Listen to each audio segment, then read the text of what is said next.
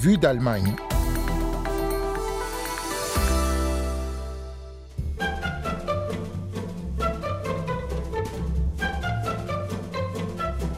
La CDU a un nouveau patron. Friedrich Merz a été élu à la tête du Parti conservateur qui entame une nouvelle ère après Angela Merkel. Mais Friedrich Merz, qui avait commencé sa carrière sous Helmut Kohl, est-il vraiment l'homme du renouveau pour la CDU on décrypte cette élection avec Stefan Seidendorf de l'Institut franco-allemand.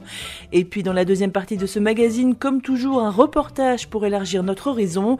On vous emmène en Grèce dans un lieu alternatif et solidaire dédié à l'accueil des réfugiés. C'est le Cap Nikos Statmos à 4 heures de route d'Athènes. Vous écoutez Vue d'Allemagne, Anne Le Touzé au micro. Willkommen et bienvenue. Friedrich Merz a donc enfin réussi à prendre la tête de la CDU, élu à près de 95% des voix lors du congrès du parti organisé en ligne le 22 janvier. Le nouveau patron a versé quelques larmes à l'annonce de son élection, visiblement très ému. Il faut dire que c'était la troisième fois qu'il briguait ce poste, réputé pour être un tremplin vers la chancellerie. Les deux fois précédentes, en 2018 et 2021, Friedrich Merz avait dû s'incliner face à Annegret Kramp-Karrenbauer, dite AKK, puis Armin Lachette, deux favoris successifs d'Angela Merkel. Mais maintenant que la chancelière a pris officiellement sa retraite, la voie était donc libre pour un retour au premier plan d'une figure bien connue de la politique allemande.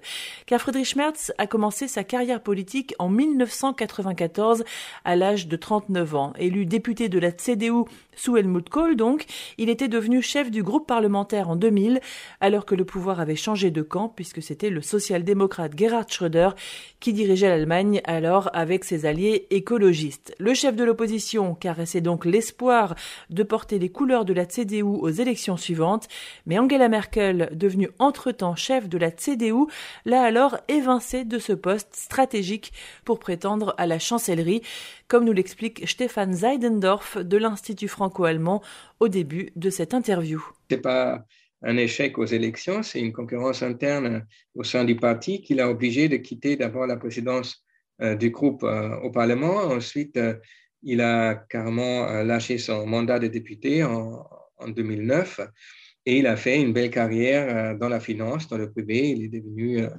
riche, selon ses propres mots.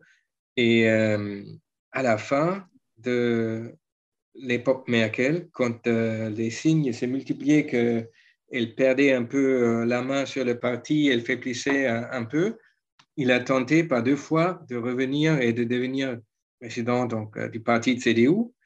Angela Merkel a su euh, l'éviter deux fois. Euh, une fois en faisant élire Annegret Kramp-Karrenbauer, la deuxième fois en imposant Armin Laschet à la tête du parti. C'est la troisième fois, Friedrich Merz a réussi à devenir le, le président, donc à 66 ans, du CDU. Alors, euh, il, a même, il a même été euh, très largement élu, hein, avec 95% euh, des voix. C'est quand même une sacrée revanche sur Merkel. Comment interpréter? Est-ce que là, on tourne la page Merkel définitivement au niveau de la personnalité et aussi du programme? C'est en quelque sorte les militants du parti qui cherchent un nouveau départ avec ces trois, quatre présidents en cinq ans, après Angela Merkel, Kramp-Karrenbauer, puis Laschet, puis Merz c'est quelque chose de très inhabituel pour ce grand parti de CDU qui était toujours habitué à avoir des, chanceliers, donc des présidents de parti qui restaient très longtemps, disons 15 ans, 20 ans, Angela Merkel de, 2000 à, 2018, et donc une certaine stabilité. Aucun des candidats proposés par Angela Merkel, ni Annegret Kramp-Karrenbauer, ni Armin Laschet, ont réussi vraiment à moderniser le parti et euh, a donné en quelque sorte la garantie qu'on va bientôt à nouveau gagner des élections. Du coup, là, au troisième coup, c'est euh, les bases, les militants de base, ils ont décidé pour Merz. C'est aussi la manière dont ça s'est passé qui est intéressant. Le CDU, normalement, est un parti, était toujours un parti très bien organisé.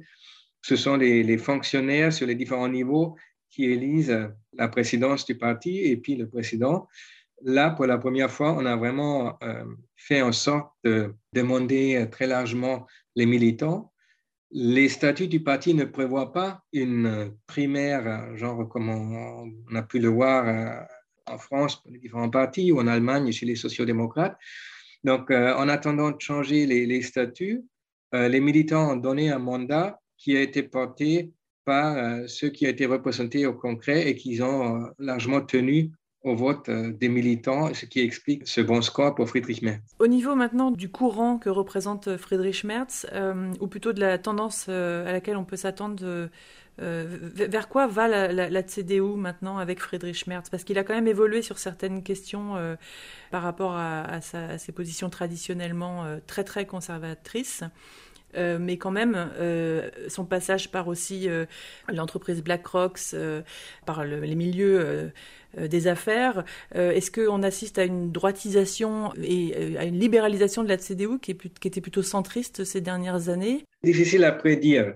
De par sa personnalité, d'où il vient, il fait partie de l'aile économiquement libérale de la CDU avec sur les valeurs, les mœurs plutôt des, valeurs conservateurs, sans être l'aile très à droite de la CDU comme on l'avait décrit. Maintenant qu'il se retrouve enfin à la tête du parti, il va être obligé de unir tout le CDU et il ne peut pas revenir 20 ans en arrière, évidemment.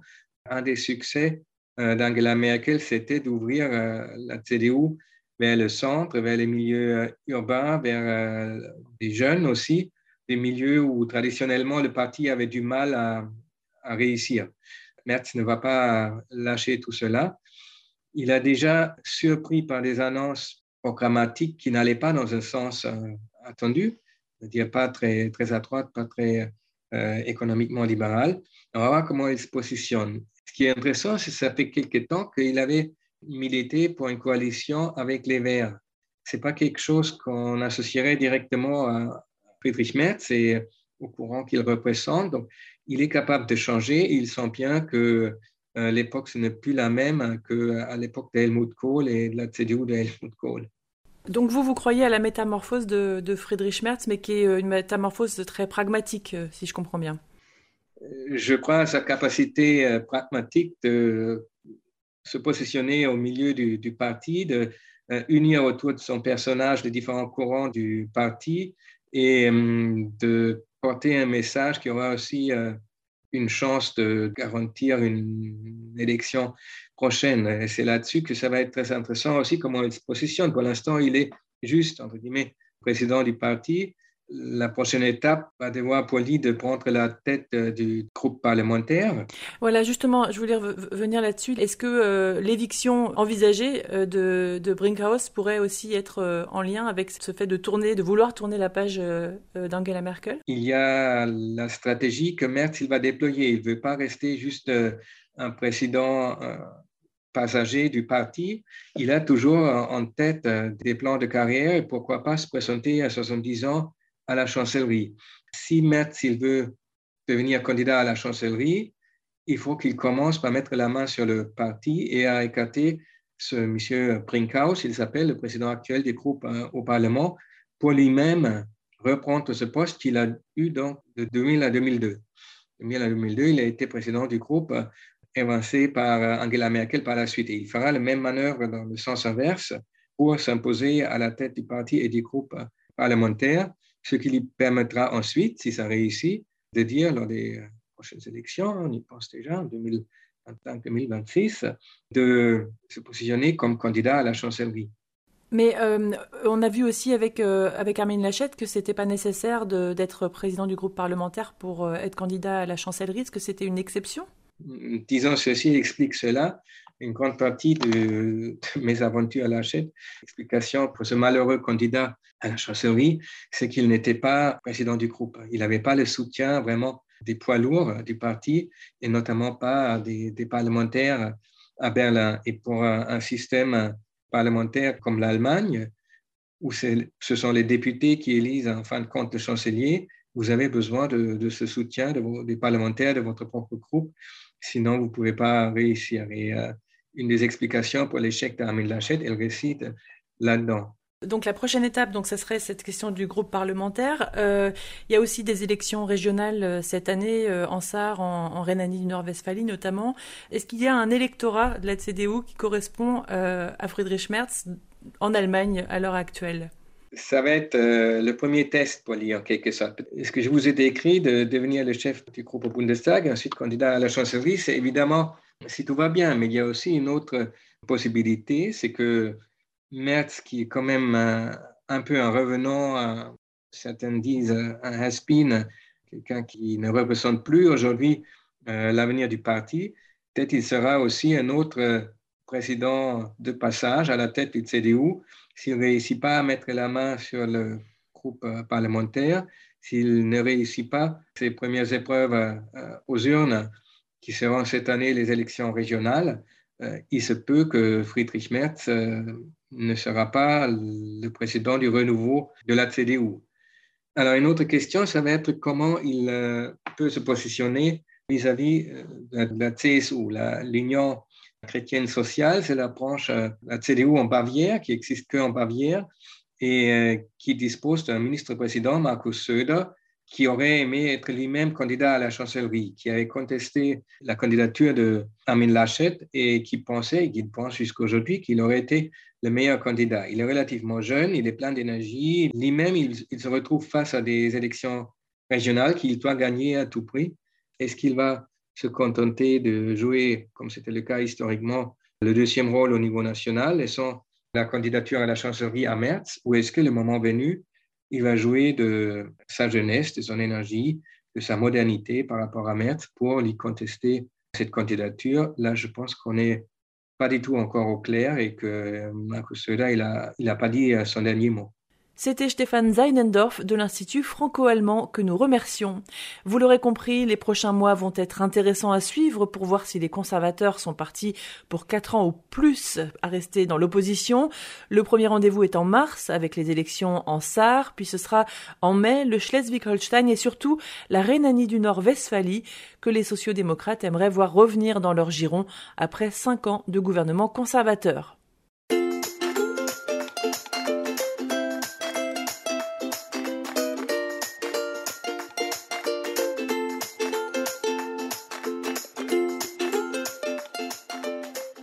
d'Allemagne, deuxième partie, chose promise, chose due, nous partons maintenant pour la Grèce, dans un endroit bien particulier. Une municipalité qui compte sur un centre alternatif pour approvisionner les hôpitaux, loger les sans-abri ou les réfugiés, un camp de réfugiés totalement pris en charge en vue d'une réelle intégration, eh bien c'est le but d'un centre alternatif grec unique en son genre et tellement efficace que le gouvernement conservateur a donné son accord pour l'occupation des lieux pour les 25 ans à venir. Et c'est là que nous emmène Thomas Jacobi, notre correspondant en Grèce.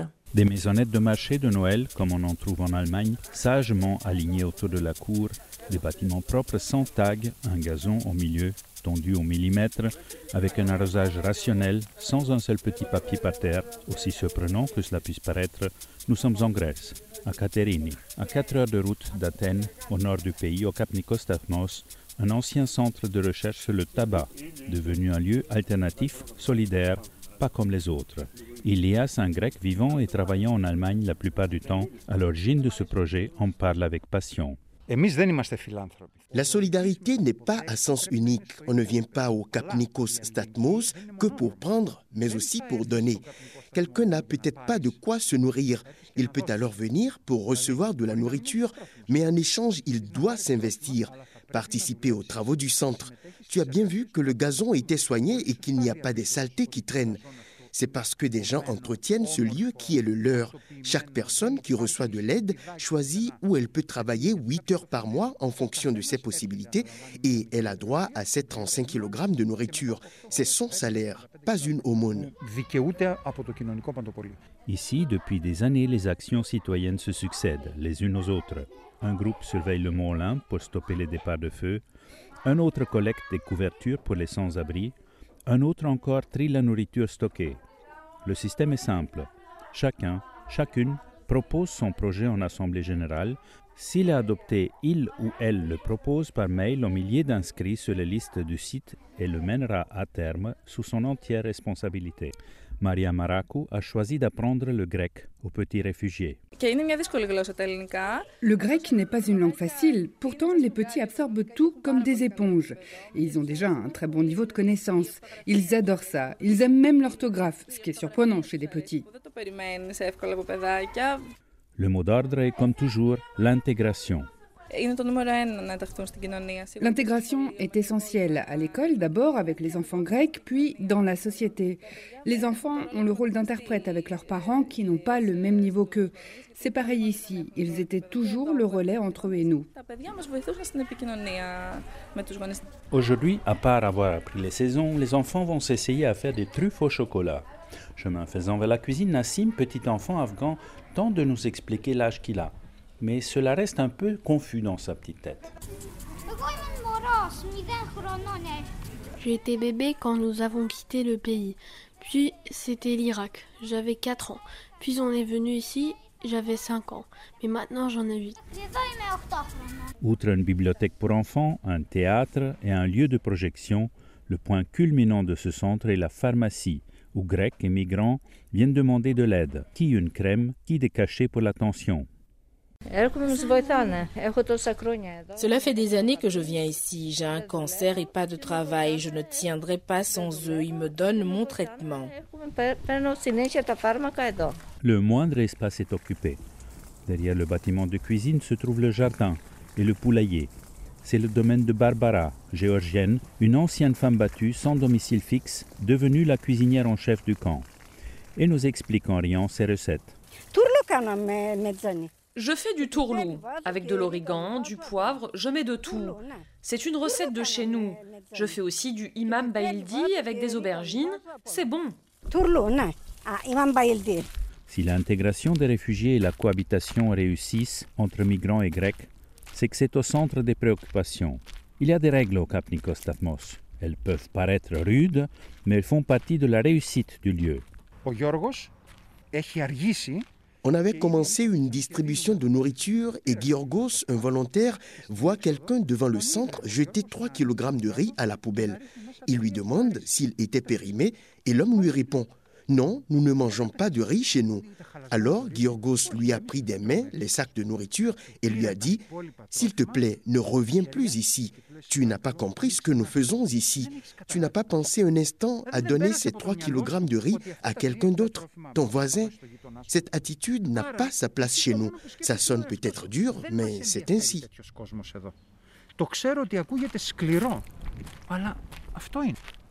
Autre succès dans la durée de ce lieu, la totale transparence de ses finances, mise sur Internet. Tout le monde sait qui donne quoi, où va le moindre sou, ou le moindre kilo de lentilles. De plus, les donateurs payent directement les travaux aux entreprises de leur choix. Une monnaie locale vient d'être créée pour pallier à toute dérive. Dans un pays où la corruption règne à tous les niveaux, c'est vraiment ce qui fait la différence.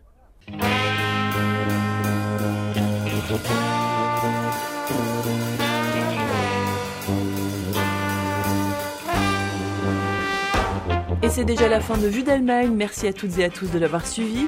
Rendez-vous la semaine prochaine avec Hugo Flotatalon pour un nouveau numéro. D'ici là, portez-vous bien. Tchuss!